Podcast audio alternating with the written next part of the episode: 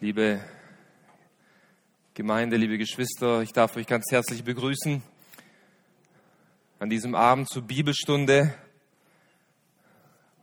Ich darf unseren lieben Bruder und Pastor Samuel entschuldigen. Er ist krank geworden und hat mich recht kurzfristig gefragt und gebeten, ob ich ihn nicht vertreten könnte. Und da ich dieses Wochenende in Frankfurt war und dort in der Gemeinde dienen durfte, kann ich mit dem Wort dienen heute Abend, mit dem ich auch dort gedient habe und somit werdet ihr mich doch nicht so schnell los am Mittwochabend. Das tut mir sehr leid. Ich hoffe, ihr könnt mich noch ertragen, aber ich äh, freue mich, euch dienen zu dürfen mit dem Wort. Ich habe am Sonntag in Frankfurt über das Gebet gepredigt.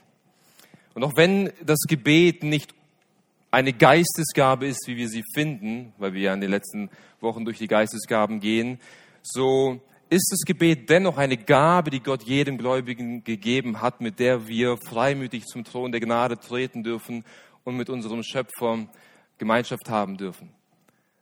Und vielleicht ist es eine, eine, gute Ergänzung zu dem, was wir die letzten Wochen gehört haben, denn all die Gaben, die wir haben, seien es die Gaben im Wort oder die Gaben des Dienstes, sie sind doch nur so effektiv, Sie sind doch nur so effektiv, wie wir auch im Gebet leben.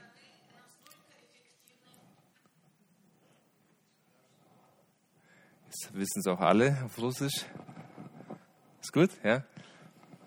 Und vielleicht ist es eine gute Ergänzung, darüber nachzudenken, wenn wir diese Gaben, die wir haben und die wir einsetzen wollen, auch wirklich effektiv für Gott einsetzen wollen, dann müssen wir Männer und Frauen des Gebets sein. Und in besonderer Weise soll der Fokus in, in diesem Text, den wir lesen werden, aus Nehemiah Kapitel 1, darauf gerichtet sein, wie wir persönlich, aber vielleicht auch unser Land geistlich erneuert werden kann durch unser Gebetsleben. Und so schlagt mit mir gemeinsam auf Nehemiah Kapitel 1, die Verse 1 bis 11, bevor wir dann noch gemeinsam beten werden. Nehemiah Kapitel 1, die Verse 1 bis 11.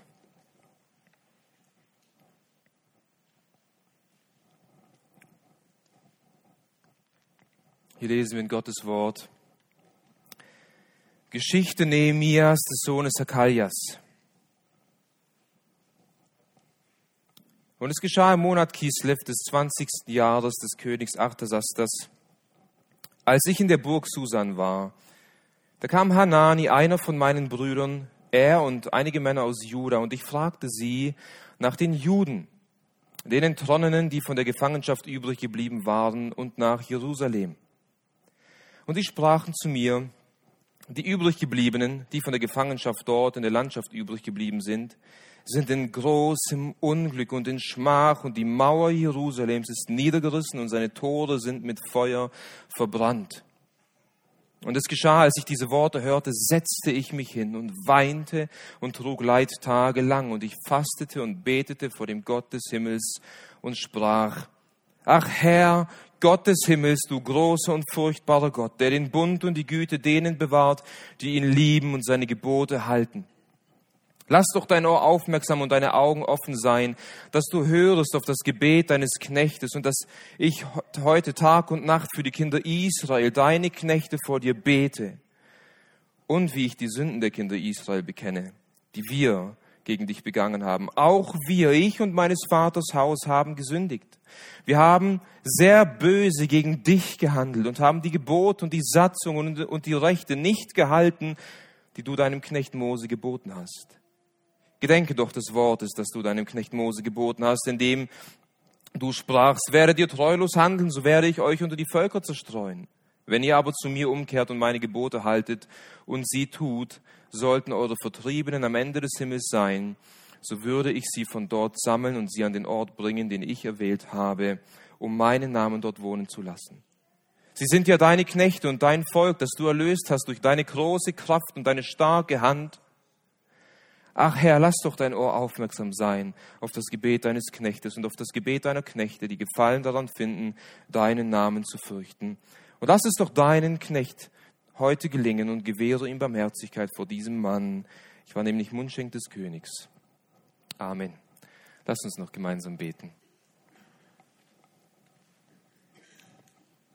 Vater, wir danken dir für das, Gebet deines, für das Gebet deines Knechtes Nehemiah, dass er hier gebetet hat und dass du in deiner Gnade und Vorsehung auch aufschreiben lassen hast, dass wir es lesen und von diesem Gebet lernen dürfen. Und Herr Jesus, so beten wir, wie einst deine Jünger auch zu dir gebetet haben. Lehre du uns beten, auf dass wir wahrlich Männer und Frauen des Gebets werden, deren Gebete viel bewegen in unserem eigenen Leben, aber auch in das Leben unseres Landes, unseres Volkes und vor allem in dem Leben deines Reiches. Herr, segne du uns und öffne du uns die Augen für deine Wunder in deinem Gesetz. Amen. Setzt euch gerne.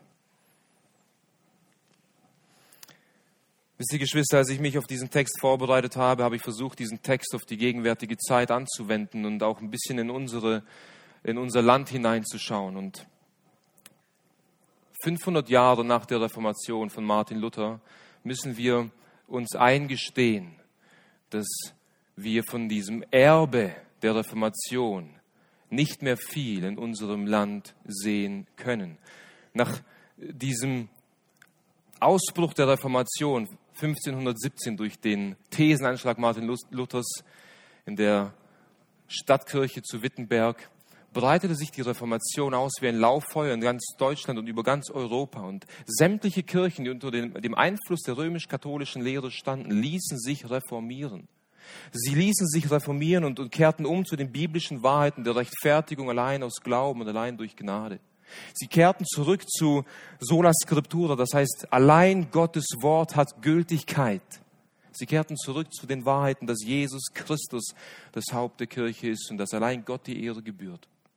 Und eine große Reform, ein großes Umdenken in Europa durfte stattfinden. Und wenn wir heute, 500 Jahre später, in unser Land hineinschauen und die geistliche Welt unseres Landes begutachten und wirklich uns äh, fragen und studieren, wie geht es eigentlich der Gemeinde Jesu Christi in unserem Land, dann müssen wir zugeben und uns eingestehen, dass nicht mehr viel von diesem geistlichen Erbe übrig geblieben ist in unserem Land. Was früher durch die römisch-katholische Lehre zum Verfall der Kirche beigetragen hat, ist heute die liberale Theologie, die in sämtliche Kirchen und Denominationen unseres Landes Einzug gehalten hat und in gewisser Weise die Kirchen zerstückelt, zerstümmelt und auch tötet. Und dieser erschreckende Zustand, den wir beobachten in unserem Land, muss uns zutiefst traurig machen und zutiefst erschüttern. Dieser erschreckende Zustand unseres Landes sollte uns alle auf die Knie treiben und Gott um Gnade anflehen, dass er unserem Land eine Erweckung schenkt, dass er unser Land wieder zurückführt zu den biblischen Wahrheiten. Und Nehemiah ist uns hier ein einzigartiges Beispiel, wahrlich ein einzigartiges Beispiel, von dem wir lernen dürfen und lernen sollen, wie wir zu beten haben für diesen geistlichen Missstand unseres Landes. Wisst ihr, äh, ein kurzer Blick in die Situation von Nehemiah lässt uns, lässt uns erahnen, wie es ihm ging oder was, was ihn so stark bewegt hat zu beten. Gott ließ Juda, das Südreich von Israel, aufgrund ihrer Sünden und aufgrund ihrer Rebellion gegen Gott in die babylonische Gefangenschaft, in das babylonische Exil durch den König Nebukadnezar führen.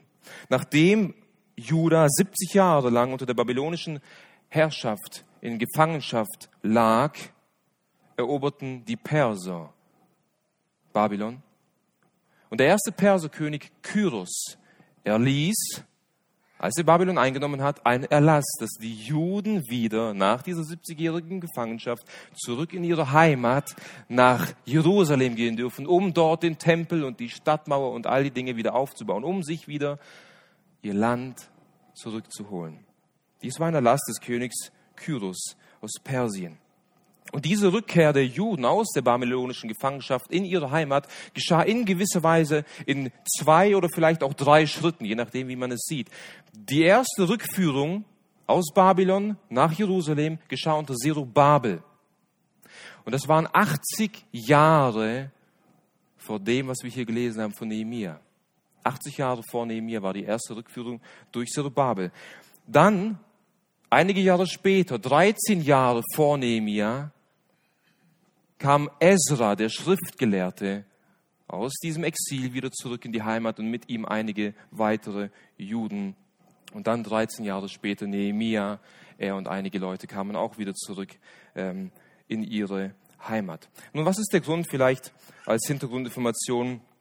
Ähm, die Juden wurden zum Teil, also viele Generationen wurden zum Teil in Babylon oder auch unter der persischen Herrschaft dort geboren und sind dort aufgewachsen, haben Familie gegründet, haben dort auch Arbeit gehabt. Und das war eines der Gründe, wieso nicht alle Juden auf einmal zurück nach Jerusalem kamen. Viele von uns sind Russlanddeutsche und ähm, wir wissen, dass vor einigen Jahrhunderten unsere Vorfahren nach Russland gekommen sind ähm, und irgendwann kamen einige wieder zurück, vor allem in den 90er Jahren nach dem Mauerfall kam eine große Welle der Russlanddeutschen wieder zurück nach Deutschland, aber einige sind dort geblieben, weil sie dort ihre Heimat gefunden haben. Und ähnlich vielleicht war die Situation dort. Es ging den Juden teilweise nicht schlecht unter der Herrschaft äh, von den Persern. Das sehen wir daran, dass Nehemia, wie wir in Kapitel 1, Vers 11 gelesen haben, Mundschenk des Königs war. Es war ein angesehener Beruf. Er war wohlhabend und hatte einen guten Ruf. Also es lebten einige Juden noch in Persien, aber viele von den Juden sind zurück in ihre Heimat gekommen, um dort ihr, ihr, ihr Land wieder aufzubauen. Doch als Nehemia, dem es gut ging in Persien, von den Missständen seines Volkes hörte und von den Missständen des Volkes Gottes und von den Missständen seines Landes, ließ es ihn nicht kalt. Er war zutiefst bewegt von dem, wie es seinen Geschwistern geht. Und wie, wie sehr es ihn bewegt hat und wie sehr es ihn getroffen hat, sehen wir an der Reaktion, wie er zu Gott schreit und wie er zu Gott betet, dass Gott hier eingreift. Das heißt, das Erste, was Nehemiah hier tut, ist nicht in Aktion zu treten, nicht zum König zu laufen, sich irgendwas zu holen und auf geht's alleine, eine One-Man-Show abzuziehen und nach Jerusalem zu gehen und dort die Missstände zu beheben. Er weiß, dass er es alleine nicht schaffen kann. Und deswegen geht er auf die Knie und sucht Gott und fleht ihn um Gnade an. Und von diesem Gebet wollen auch wir lernen, für die geistlichen Missstände unseres Landes zu beten. Aber nicht nur unseres Landes, liebe Geschwister. Denn wenn wir in unser eigenes Leben schauen, müssen auch wir eingestehen, dass auch wir geistliche Missstände haben in unserem Leben. Dass wir mit Dingen zu kämpfen haben. Dass wir noch nicht vollständig in das Bild unseres Herrn Jesus Christus geformt sind. Und so können wir von diesem Gebet auch lernen, für uns selber zu beten dass auch Gott in unserem Leben eine Reform, eine Erneuerung stattfinden lässt durch seine Gnade. Und wir wollen uns von dem Gebet Nehemias fünf Prinzipien anschauen, die uns lehren sollen zu beten. Fünf Prinzipien.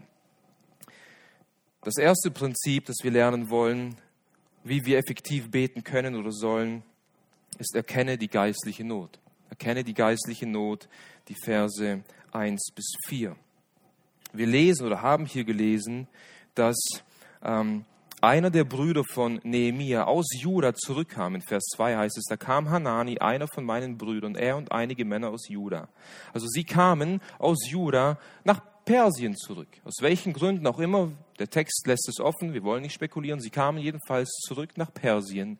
Und Nehemia das Erste, was er tut, als er seinen Bruder sieht, als er seine Landsleute sieht, war zwei Fragen zu stellen. Und daran, dass er sie fragt, und zwar, wir lesen es am Ende von Vers 2, und ich fragte nach den Juden, den Entronnenen und äh, die von der Gefangenschaft übrig geblieben waren und nach Jerusalem. Diese zwei Fragen stellte sie.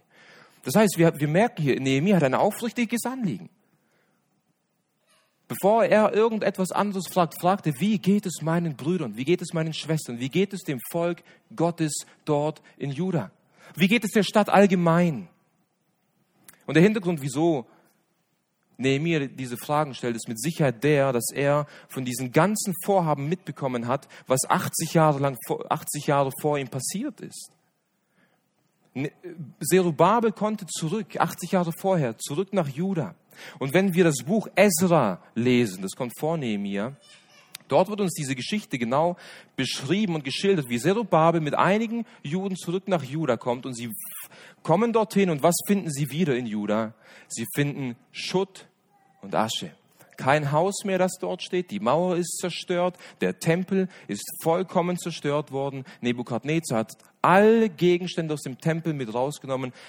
Jerusalem, Juda, war eigentlich ein Schutthaufen.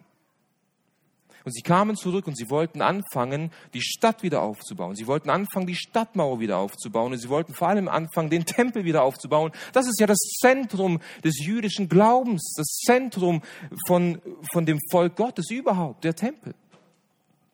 Und wir lesen in Ezra, dass Zerubabel mit großem Widerstand zu kämpfen hatte, dass die, dass die Nationen, die um Juda herum gelebt haben, ihnen Widerstand geleistet haben und dass sie Briefe auch an den Perserkönig geschrieben haben und so weiter und so fort.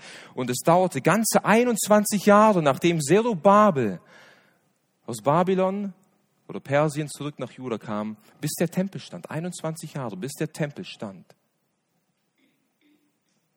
Weitere über 50 Jahre, nachdem der Tempel fertig war, kam Ezra aus dem Exil nach Juda. Und wir lesen von Ezra in Ezra Kapitel 7, dass er ein Schriftgelehrter war. Und Ezra Kapitel 7, Vers 10 sagt uns, Ezra hatte sein Herz darauf gerichtet, das Gesetz Gottes zu studieren, zu leben und dem Volk Gottes zu lehren. Das war das Anliegen von Ezra. Er wollte, nachdem er gehört hat, okay, der Tempel steht, er kommt dorthin und was war sein Anliegen? Er will Gottes Wort studieren.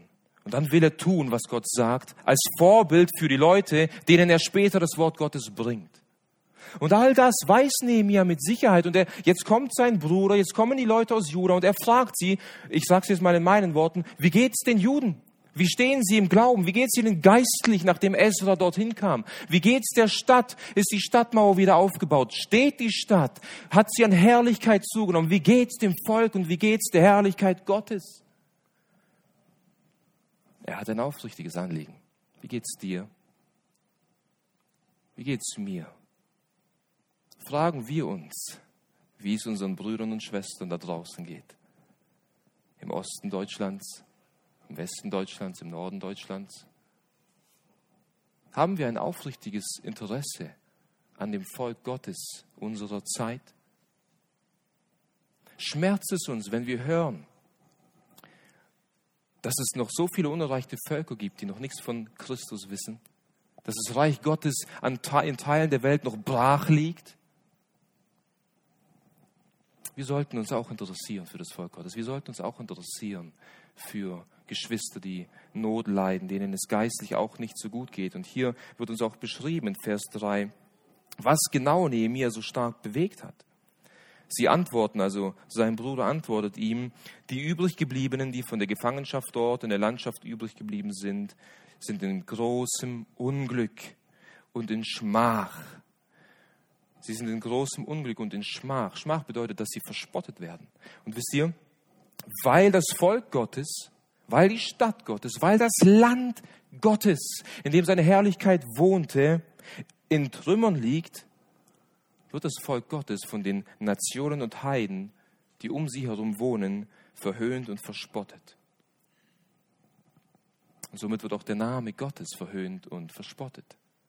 Sie sagen das hier zu ihm. Die übriggebliebenen und das Land, sie sind in großem Unglück und in Schmach.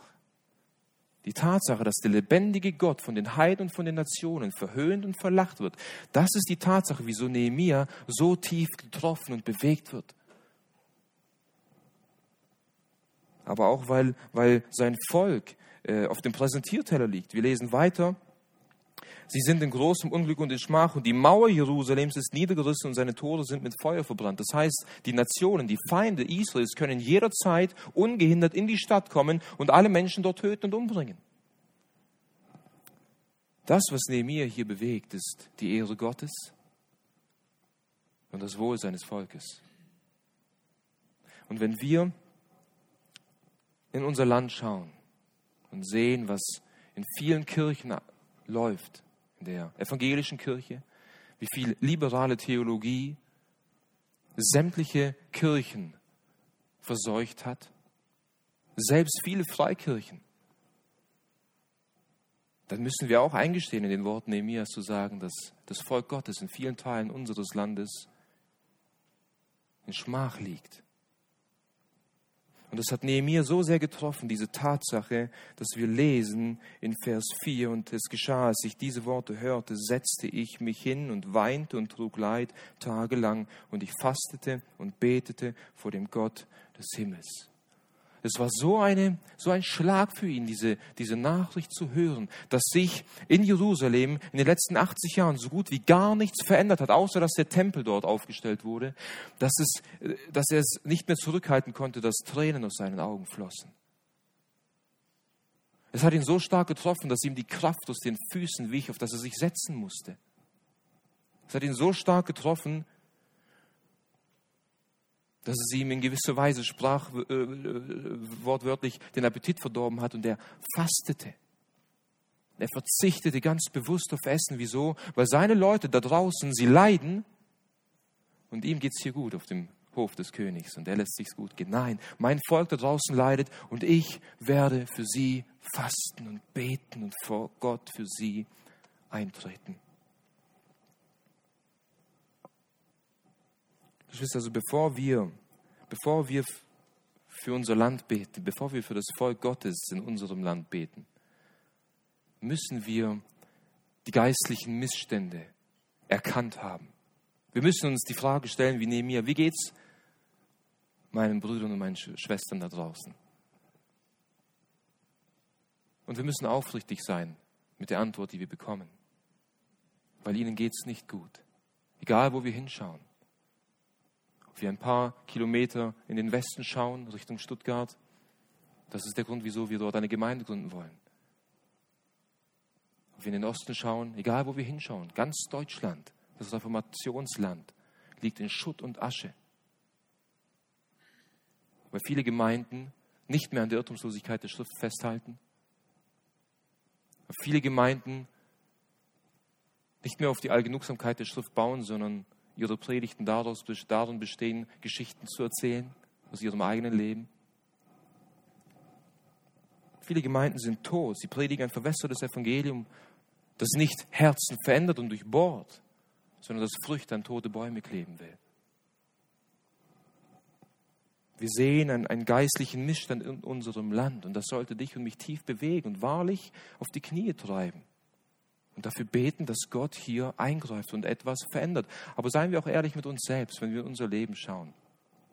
Jeder von uns kennt seine Missstände und seine Probleme. Und Gott ist ein guter und gnädiger Gott. Er ist langsam mit uns und langmütig. Aber wie ein Vater, der seinen Sohn liebt, der züchtigt ihn und so züchtigt Gott uns auch immer wieder, um uns in das Bild seines Sohnes zu formen. Aber wir dürfen durchaus auch manchmal betrübt sein über den geistlichen Missstand unseres eigenen Lebens. Und auch das sollte uns auf die Knie treiben. Auch das sollte uns immer wieder zu Tränen rühren. Auch das sollte uns immer wieder auf unsere Knie zwingen. Und dahin führen, dass wir fasten und beten, auf das Gott eingreift und unser Leben verändert zu seiner eigenen Ehre. Das Erste, bevor wir überhaupt also beten, intensiv und aufrichtig beten können, ist, wir müssen die geistliche Not erkennen. Das zweite Prinzip, wenn wir dann die geistliche Not erkannt haben, wie sollen wir dann zu Gott kommen? Das finden wir in den Versen 5 bis 6a. Demütige dich vor Gott. Demütige dich vor Gott. Da fastete und betete ich vor dem Gott des Himmels und sprach, ach Herr, Gott des Himmels, du großer und furchtbarer Gott, der den Bund und die Güte denen bewahrt, die ihn lieben und seine Gebote halten. Lass doch deine Augen aufmerksam und deine Augen offen sein, dass du hörst auf das Gebet deines Knechtes, das ich heute Tag und Nacht für die Kinder Israel, deine Knechte, vor dir bete.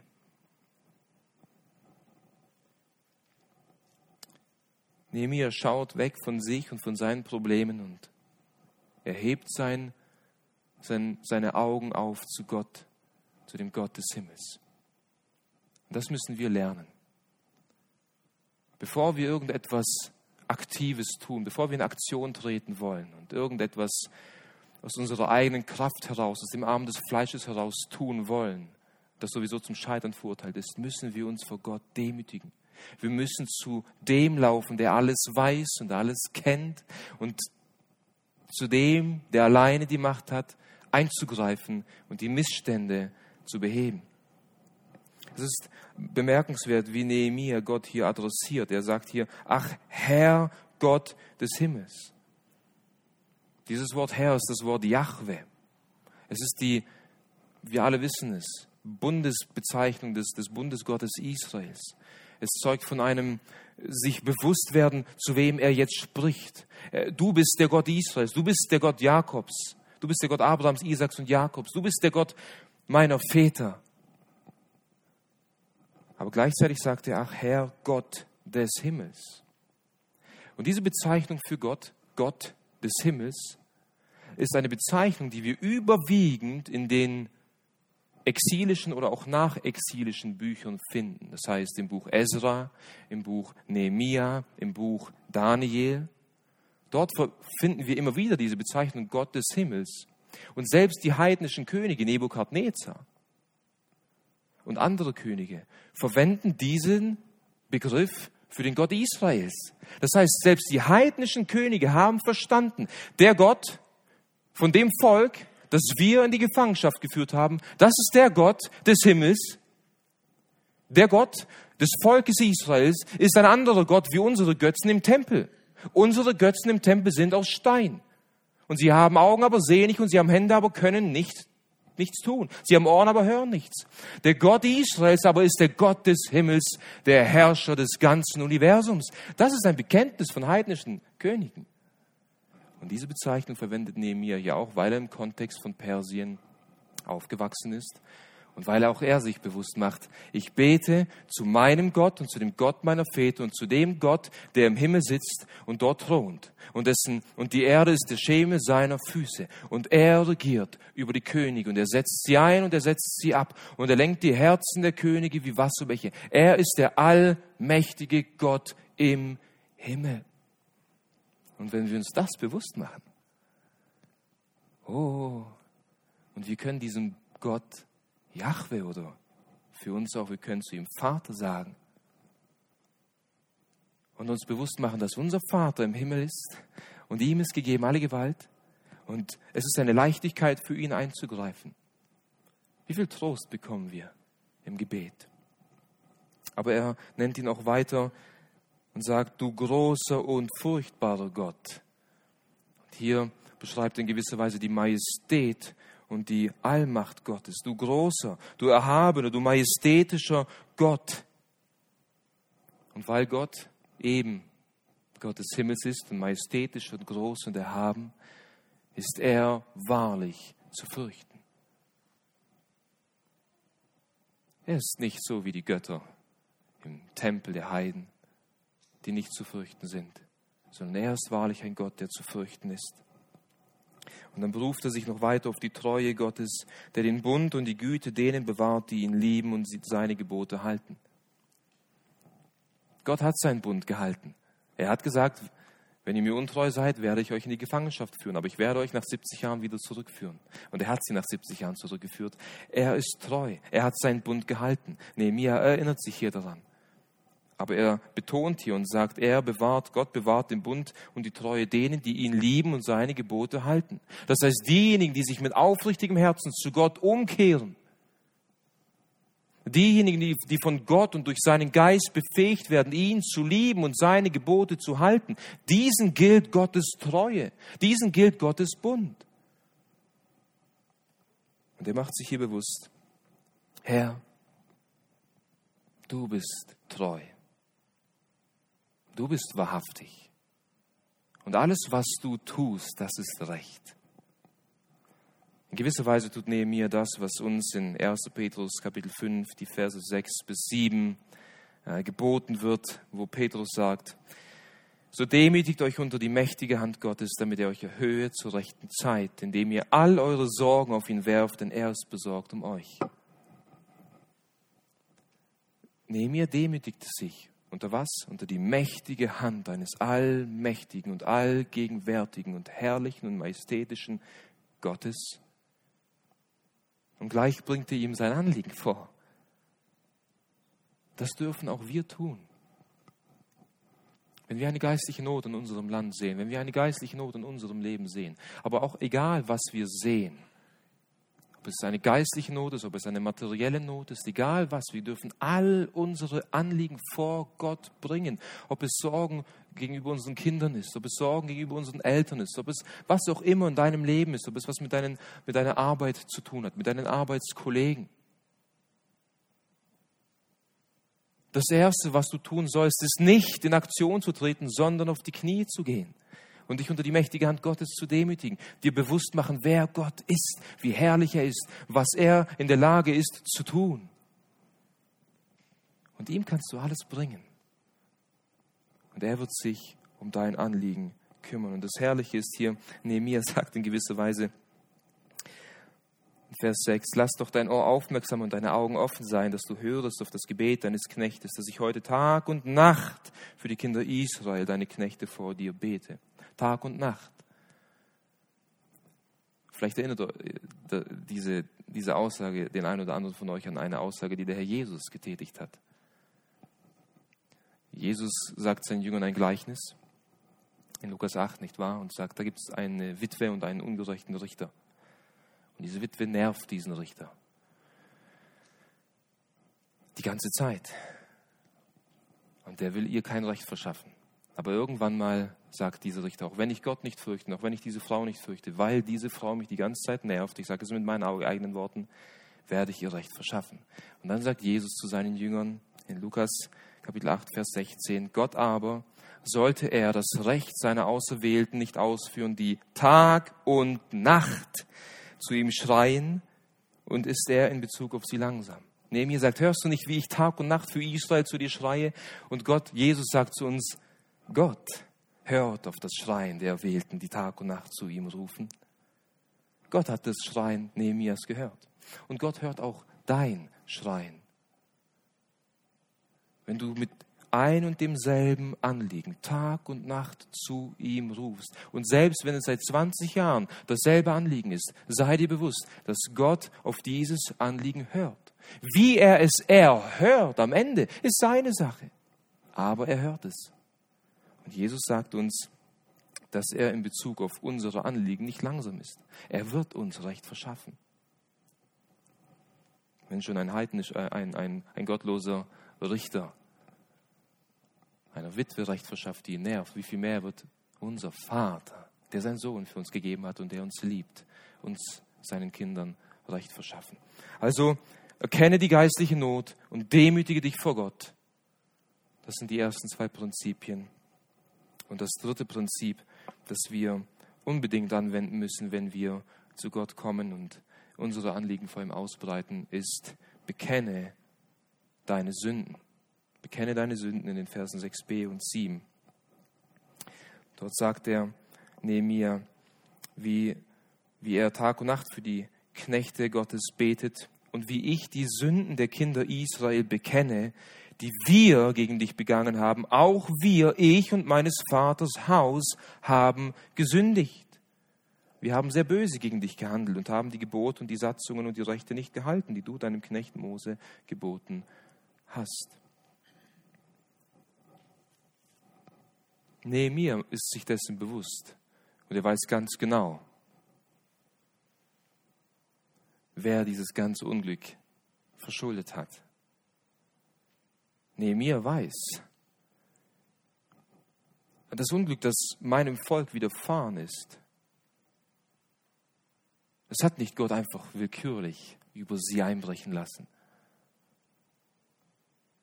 Nehemiah weiß ganz genau, der Grund, wieso mein Volk über 70 Jahre in der Gefangenschaft war.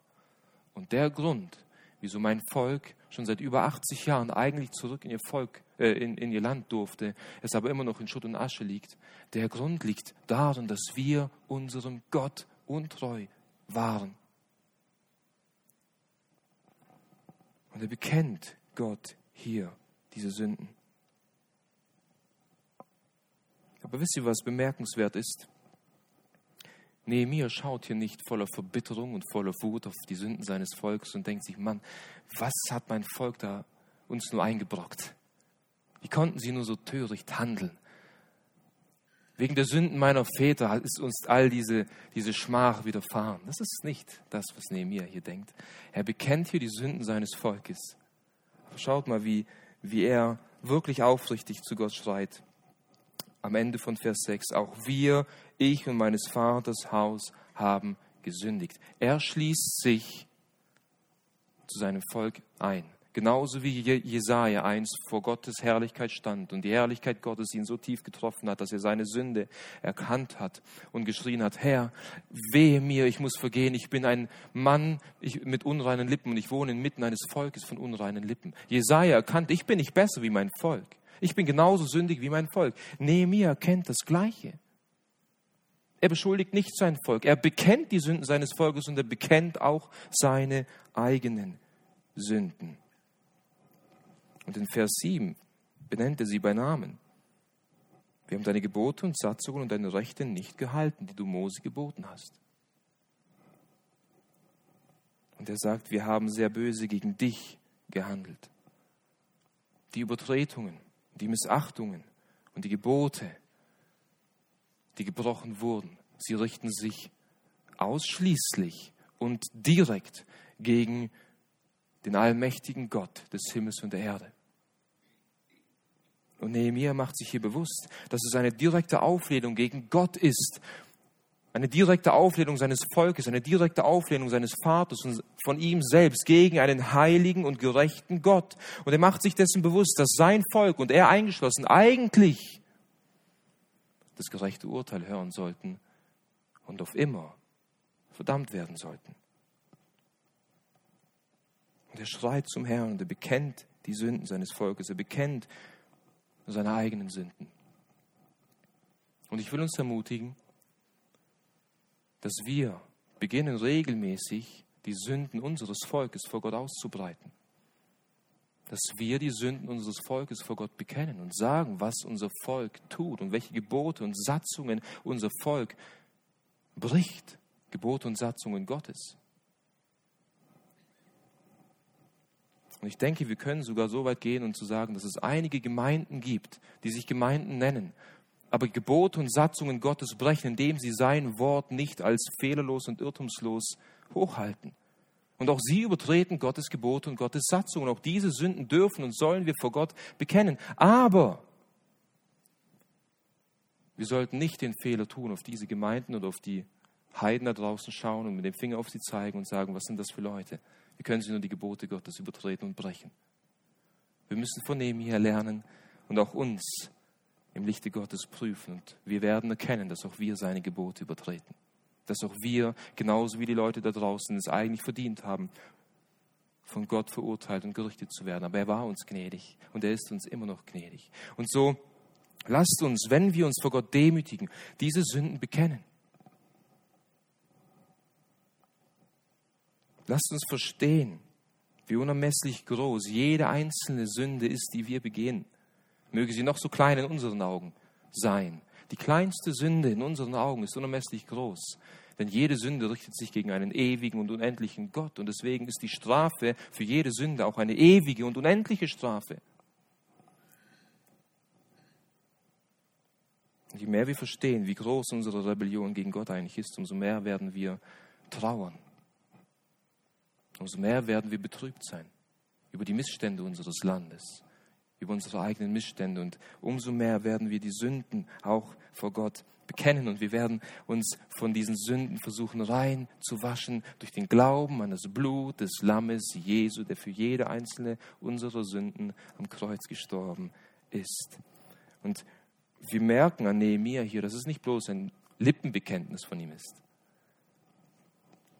Herr, mein Volk hat gesündigt und ich habe auch gesündigt, bitte vergib uns.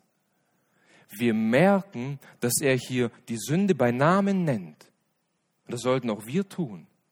Wir sollten unsere Sünden bei Namen nennen. Wir sollten die Sünden des Volkes bei Namen nennen und wir sollten tief betrübt sein.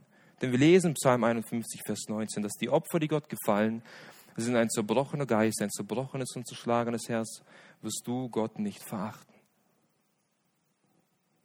Und gleichzeitig sollten wir an die Verheißung denken, die uns der Apostel Johannes gibt in 1. Johannes 1, Vers 9. dass wenn wir unsere Sünden bekennen, so ist er treu und gerecht, dass er uns die Sünden vergibt und uns reinigt von aller Ungerechtigkeit.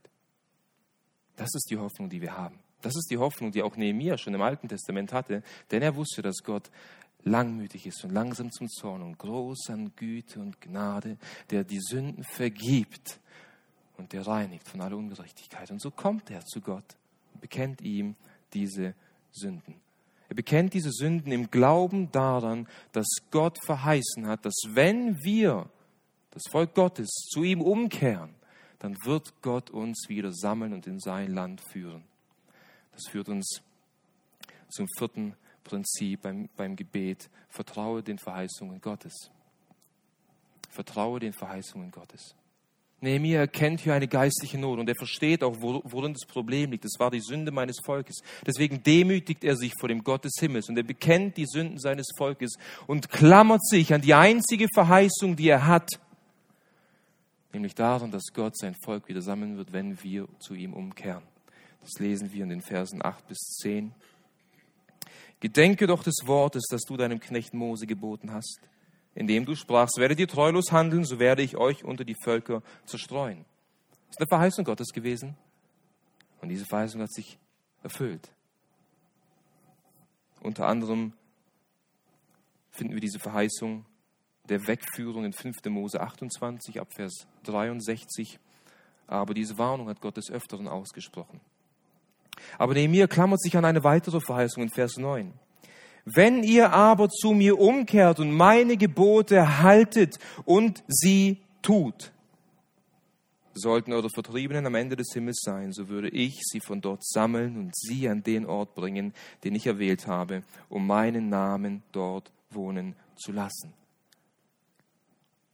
Das ist die Verheißung, an die er sich klammert. Oh, liebe Geschwister, wenn wir Verheißungen Gottes nicht hätten, dann hätten wir nichts, woran wir uns klammern könnten. Wir hätten nichts, gar nichts. Aber wir dürfen uns an die Verheißung klammern, dass Jesus Christus sein Blut vergossen hat und jeder, der an ihn glaubt, nicht verloren geht, sondern ewiges Leben hat. Das ist eine Verheißung, an die ich mich jeden Tag klammer. Meine einzige Hoffnung, die ich habe, denn auf meine Gerechtigkeit kann ich nicht bauen.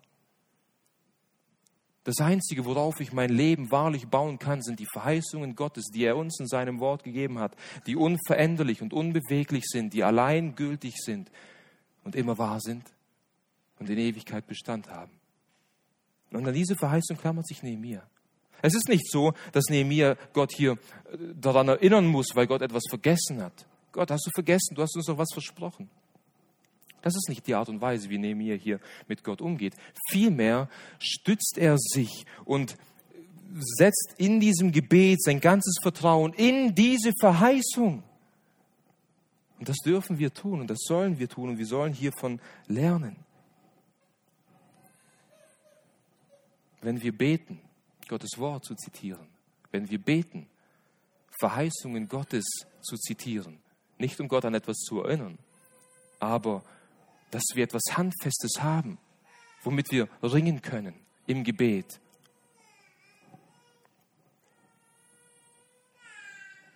Gleichzeitig wirft Nehemiah sein ganzes Vertrauen auch auf die Errettung Gottes. In Vers 10 lesen wir dann, wie er über das Volk Gottes redet. Sie sind ja deine Knechte und dein Volk, das du erlöst hast durch deine große Kraft und deine starke Hand. Und dieser Vers ist nochmals ein Beleg dafür, dass es Nehemiah in diesem ganzen Gebet in allererster Linie wahrlich um die Ehre und um die Herrlichkeit Gottes geht. Schaut mal, im ganzen Vers 10 sagt er immer wieder, sie sind ja deine Knechte und dein Volk, das du erlöst hast durch deine große Kraft und deine starke Hand. Es ist dein Volk, es ist die Herrlichkeit deines Namens. Es ist deine Ehre. Und um deines Namens willen und um deines Reiches willen, greif ein und erfülle deine Verheißung. Das ist ein mutiges Gebet. Und liebe Geschwister, wir dürfen auch so beten, wenn es um die Ehre Gottes geht. Wir dürfen mit Gott ringen, wenn es um seine Ehre geht. Es ist erstaunlich. Wir müssen von Nehemiah lernen, in unseren Gebeten weg von uns zu schauen weg von uns zu schauen, weg von unseren Bedürfnissen, von unseren Wünschen zu schauen und uns völlig in allem auf die Ehre Gottes konzentrieren. Selbst wenn es um Dinge geht wie bei dir auf der Arbeit oder in der Kindererziehung oder in sonstigen Dingen. Wir sollten stets in allem, worum wir bitten, um die Ehre Gottes bedacht sein. Hilf mir, mich mit meinem Kollegen zu versöhnen, damit dein Name verherrlicht werde. Hilf mir, geduldig zu sein mit dem Kollegen, der mich die ganze Zeit nervt, damit dein Name verherrlicht werde. Nicht damit ich gut dastehe. Hilf mir, demütig und geduldig mit meinen Kindern zu sein, damit sie deine Herrlichkeit in mir sehen und du verherrlicht wirst. Wir müssen um Gottes Ehre besorgt sein in all unseren Gebeten. Und in Bezug auf das Reich Gottes, worum es in diesem Text geht, davon bin ich überzeugt.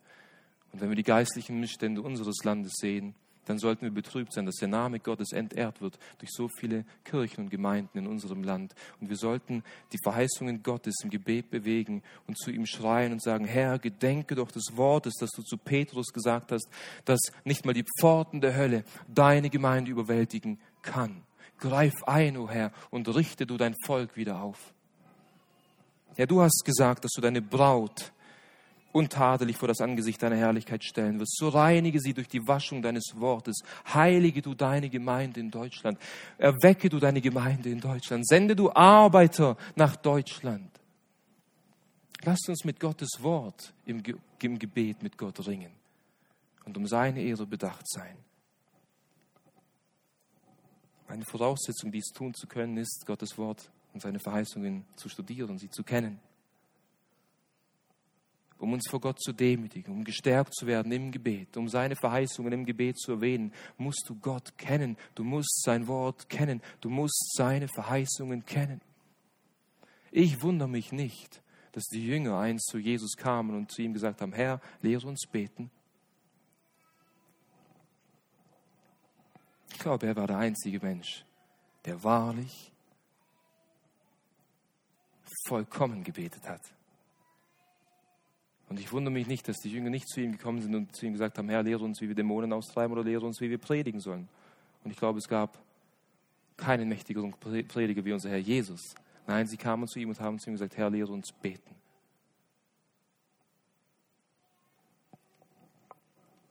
Lasst uns lernen, mit Gottes Wort zu beten. Das sind vier Prinzipien und lasst uns nun abschließend ein fünftes Prinzip anschauen, wie wir beten sollen. In Vers 11, bete im Glauben. Ach Herr, lass doch dein Ohr aufmerksam sein auf das Gebet deines Knechtes und auf das Gebet deiner Knechte, die Gefallen daran finden, deinen Namen zu fürchten. Und lass es doch deinem Knecht heute gelingen und gewähre ihm Barmherzigkeit vor diesem Mann. Ich war nämlich Mundschenk des Königs. Also wir sehen hier, ähm, dass Nehemia sich vor Gott demütigt und sagt, Herr, lass es deinem Knecht gelingen. Aber er sagt auch weiter, das Gebet deiner Knechte, die Gefallen daran finden, deinen Namen zu fürchten. Das heißt, Nehemiah macht sich hier bewusst, ähm, es gibt weitere Knechte, die Gott fürchten und ihn um Gnade anflehen. Er ist nicht der Einzige. Wir neigen schnell dazu, zu denken, wir sind die Einzigen. Ich bin davon überzeugt, und das ist auch ein Trost, den wir haben dürfen, dass es da draußen nicht nur viele Missstände gibt, sondern dass es viele Knechte da draußen gibt, die den Herrn fürchten und die zu ihm beten und zu ihm schreien. Sie beten und schreien im Glauben, dass Gott eingreift. Nehemiah betete und schrie im Glauben daran, dass Gott eingreift. Und er sagt hier, äh, lass es deinem Knecht heute gelingen und gewähre ihm Barmherzigkeit vor diesem Mann. Mit diesem Mann bezieht er sich auf den König Asveros. Äh, dem er gedient hat, dessen Mundschenk er war. Was, worum betet ihr hier, wenn er hier sagt, lass es ihm gelingen? Nun, in Kapitel 2 merken wir, was sein Anliegen war. Was, was sollte Gott gelingen haben? In Kapitel 2, Vers 5 heißt es hier, wie Nehemiah zu Ahasverus, zu dem König, dann sagt, als er vor ihm stand, sagte er zu ihm, so bitte ich, dass du mich nach Juda sendest, zur Stadt der Begräbnisse meiner Väter, damit ich sie wieder aufbaue. Sein Anliegen war, im Gebet, dass Gott ihm Gelingen schenkt, dass Gott ihm irgendwann eine Möglichkeit schenkt, vor dem König zu kommen und dass der König Nehemia Gelingen schenkt. Das heißt, dass der König ihm äh, ihn ziehen lässt in sein Land, um sein Land wieder aufzubauen. Das war sein Gebetsanliegen. In Kapitel 2, Vers 8, am Ende von Vers 8, sehen wir, wie Gott dieses Gebet von Nehemia erhört hat. Am Ende von Kapitel 2, Vers 8. Und der König gab es mir, das heißt alles, worum ich ihn gebeten habe, gab es mir. Wieso? Weil die gute Hand meines Gottes über mir war. Er gab es mir nicht, weil ich so mutig war. Er gab es mir nicht, weil ich so rhetorisch begabt war. Er gab es mir nicht, weil ich so einen guten Plan mir ausgedacht habe. Er gab es mir nicht, weil ich so toll gebetet habe. Sonst könnte ich ja auf meine eigene Kraft und auf meine Gebete bauen. Er gab es mir, wieso? Weil Gott gnädig mit mir war. Ja, ich bin mir sicher, das Gebet von Nehemiah hat eine große Wirkung gehabt und eine große Rolle gespielt. Aber wenn Gott uns etwas schenkt, dann dürfen wir selbst nicht mal auf unsere Gebete bauen, weil sonst wäre es auch wiederum Werksgerechtigkeit.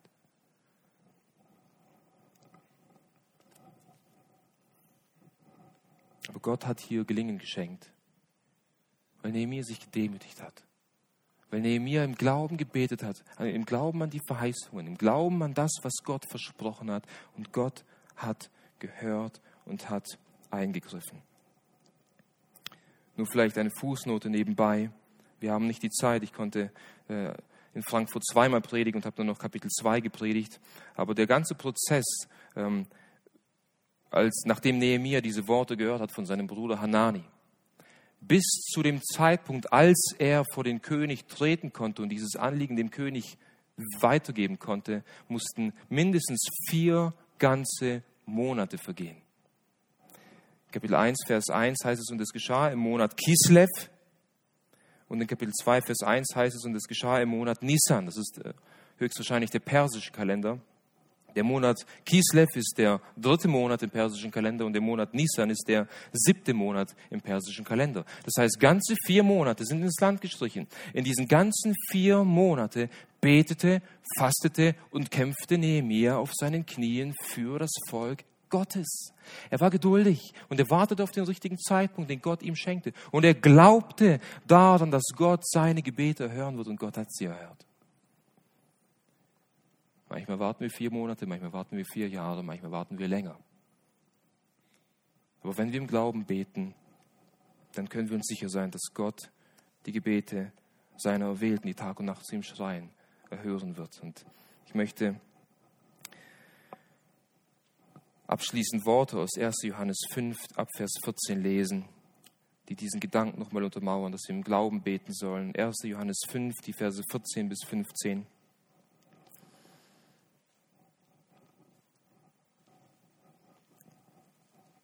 wo Johannes uns ermutigt und sagt, und dies ist die Zuversicht, die wir zu ihm, also zu Christus haben, dass, wenn wir etwas nach seinem Willen beten, er uns hört. Und wenn wir wissen, dass er uns hört, um was irgend wir bitten, so wissen wir, dass wir die Bitten haben, die wir von ihm erbeten haben. Wenn wir also etwas in seinem Willen beten, und ich bin davon überzeugt, dass es hier dann um die Ehre Gottes geht. Wenn wir also, egal welche Anliegen wir vor ihm ausbreiten, darum ringen, dass die Ehre Gottes dadurch zum Vorschein kommt, dann beten wir in seinem Willen und dann dürfen wir glauben, voller Zuversicht sein, dass Gott dieses Gebet erhört hat. Es ist eine absolute Zusage. Wenn du betest und sagst, Herr, ich habe ein Riesenproblem mit meinem Kollegen oder mit meiner Mama oder diese oder jene Sache ist in meinem Leben passiert, bitte hilf mir, mich zu demütigen, damit du verherrlicht wirst. Du kannst dir sicher sein, dass Gott dieses Gebet hört, wenn es aufrichtig ist in seinem Willen.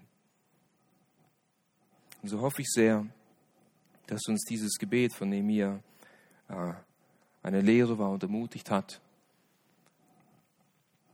jeden Tag für die geistlichen Missstände unseres Landes zu beten. Im Glauben daran, dass Gott eingreift und, und wahrlich Männer aufstehen lässt und Gemeinden aufstehen lässt, die dem Namen Gottes wieder Ehre bringen. Ich hoffe sehr, dass dieses Gebet aber auch eine Ermutigung war für uns persönlich zu beten, dafür zu ringen, dass Gott ähm, die Mauern Jerusalems in unserem Leben wieder aufrichtet, dass, dass Gott seinen Namen verherrlicht in unserem Leben, indem er uns befreit von Dingen, die uns binden. Und ich hoffe sehr, dass wir im Allgemeinen gelernt haben von diesem Gebet, egal worüber wir beten, ähm, zu Ehre Gottes zu beten. Amen.